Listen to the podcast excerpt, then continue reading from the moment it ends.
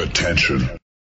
Das ist Postgame auf www.sportradio360.de. Denn nach dem Spiel ist und bleibt nach dem Spiel. Und wir haben genau hingehört. Nach dem 54 zu 68, glaube ich, von Ulm gegen Badalona spreche ich mit Stefan Koch, äh, Magenta Sport. Herr Koch, die Ulmer haben zur Halbzeit mit fünf Punkten geführt. Ähm, in der zweiten Halbzeit gelingen dann nur noch 19 Punkte. Es hat, glaube ich, sehr, sehr lange gedauert, bis überhaupt der zehnte Punkt gefallen ist. Was ist da in der zweiten Halbzeit passiert? Also ich glaube, Badalona hat in der zweiten Halbzeit einfach äh, viel genauer verteidigt als in der ersten. Wir müssen sagen, das ist einer der Top-Favoriten des Wettbewerbs. Die haben am Wochenende Barcelona in der spanischen Liga geschlagen. Und ich glaube schon, dass sie so in der ersten Halbzeit so ein bisschen mit 80 km/h im vierten Gang gefahren sind und dann zugelegt haben. Äh, man hat aber auch deutlich gesehen, dass Ulm es da an Erfahrung fehlt, ein Stück weit auch an Mitteln dagegen. Aber äh, das ist, glaube ich, weder die erste Halbzeit war realistisch noch die zweite. Die Wahrheit liegt irgendwo dazwischen. Mhm. Wie hat Ihnen das gefallen, dass Jago dos Santos in der ersten und dann in der zweiten Halbzeit gemacht hat? War er da so ein bisschen das Spiegelbild der Mannschaft? Ich glaube, er war nicht der Einzige. Ich meine, wir haben Karim Jallo mit 14 Punkten in der ersten Halbzeit gesehen, der in der zweiten Halbzeit gar nicht mehr scoren konnte, auch seine Drives nicht mehr finishen konnte. Ähm, ja, Jago war natürlich auch ein großer Unterschied in beiden Halbzeiten. Aber bei ihm, muss ich ehrlich sagen, sehe ich im Moment äh, eine grundsätzlich positive Entwicklung, äh, die mir auch gefällt. Die zweite Halbzeit primär an ihm festzumachen, glaube ich, wäre wirklich unfair. Ja. Ähm, Gerade defensiv, finde ich, hat er immer wieder Schwierigkeiten, was dann auch die Spieler hinter ihm sozusagen merken.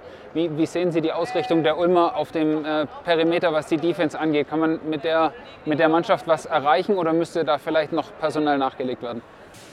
Äh, gut, Jago hat ein bisschen so die Mentalität zu gambeln, dann ist äh, wenig Größe da.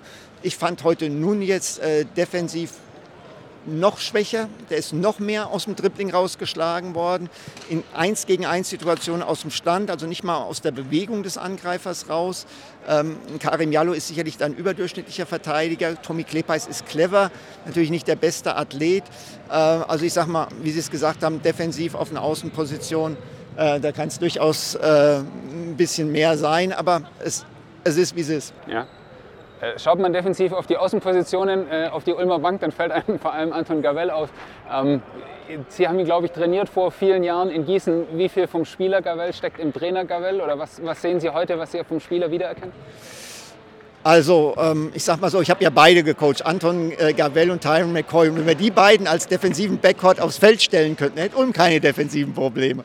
Das sind die zwei härtesten Arbeiter, äh, die ich wahrscheinlich je gecoacht habe und zwei herausragende Verteidiger. Wie viel äh, vom Spieler äh, Anton Gavell steckt im Trainer Anton Gavell? Ich glaube, der, der immense Ehrgeiz und das nie mit sich zufrieden sein, was manchmal für ihn auch ein Problem sein kann, äh, dass er seinen eigenen Ansprüchen, die er so unglaublich hoch stellt, äh, nur sehr schwer gerecht werden kann. Äh, also ich glaube, ich, ich glaub, dieser, äh, dieser Ehrgeiz, dieses nie zufrieden sein, das steckt sowohl, das steckt im Spieler Anton Gavell und steckt jetzt im Coach. Jetzt ist gerade Philipp Herkenhoff an uns vorbeigelaufen, ein äh, großer Spieler, der den Ullmann, glaube ich, im Moment wahnsinnig gut tun würde mit seinem Wurf, mit seiner Größe. Was erwarten Sie, wenn er wieder zurückkommt, ähm, wie viel er der Mannschaft geben kann oder wo dann vielleicht die, die Entwicklung für die Ulmer hingehen kann? Ich glaube, man muss fair Philipp gegenüber sein und ihm die Zeit geben. Er hat eine schwere Verletzung gehabt. Es wird dauern, äh, bis er zurückkommt. Und äh, ihn jetzt zum Heilsbringer zu stilisieren, glaube ich, ist ein, ist ein riesengroßer Fehler. Ja, er wird helfen, überhaupt keine Frage, weil er eben die 4 und die 5 spielen kann und als Stretch 5 dann auch einen ganz anderen Look geben kann als Konate. Ähm, aber nach so einer Verletzung zu erwarten, dass der dann in den ersten Spielen äh, schon einen Umschwung bewirkt, ich glaube, das ist nicht realistisch. Halten Sie es dann wiederum für realistisch, dass die Ulmer die, denke ich mal, selbstgesteckten Ansprüche in Richtung der Playoffs zu schauen in der Bundesliga noch erreichen können? Ich glaube, es ist sehr früh dazu jetzt was zu sagen. Ja, äh, wir wissen ja auch, äh, dass Mobley gegangen ist, ähm, dass Robinson gegangen ist. Es gibt auch noch eine Möglichkeit, äh, personell was zu tun, außer dass Herkenhoff zurückkommt. Und deswegen glaube ich, ist es schwer, Prognosen zu wagen. So wie es im Moment gelaufen ist, wird es sicherlich schwer, aber die Mannschaft hat eine Entwicklung gemacht ins Positive.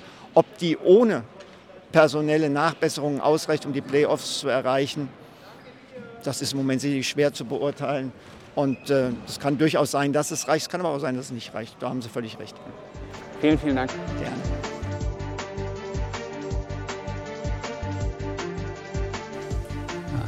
Coach Gavel, um, your team again played a very good first half and then struggled in the second half.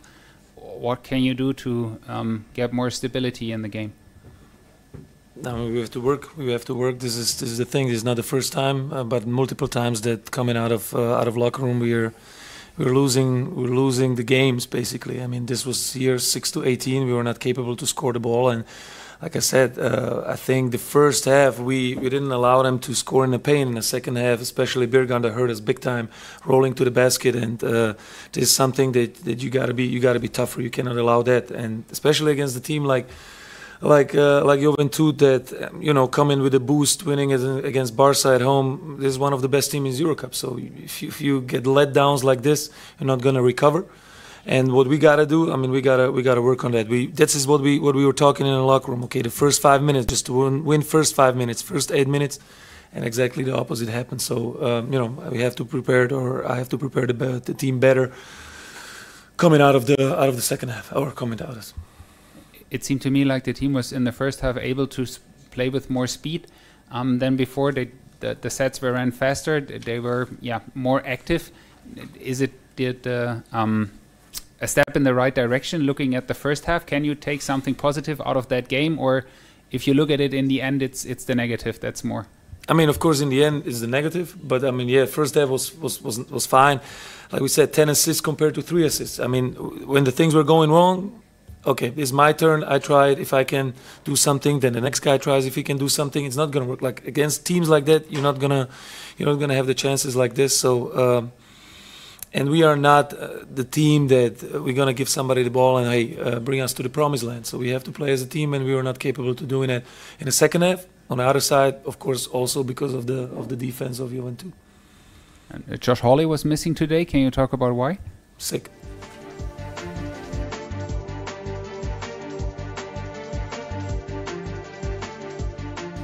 Coach Duran, your, your team seemed a bit sloppy, maybe not the most energy in the first half, and then in the second half it seemed very sharp, a lot of energy, uh, very positive body language. W what did you do with them in the in the halftime? Of things, um, but sometimes is is it's difficult when you play, for example, Sunday against Barca, travel, arrive here. Um, not for rooms, you know, for the travel, for anything. Some, sometimes for the players is it's difficult playing the first minutes. No, I think the team understand the, the situation uh, and try to play good basketball. Only thing in thinking in basketball, and the coach the first and the players the second. And I'm happy because. Um, um, no, it's easy to play here and the, and the mentality for the group is, is very important for, for us.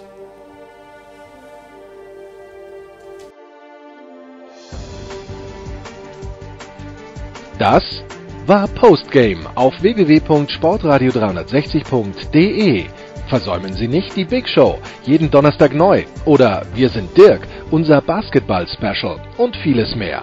Und besuchen Sie uns auf Facebook unter facebook.com slash sportradio360 folgen Sie uns auf Twitter und abonnieren Sie uns auf iTunes.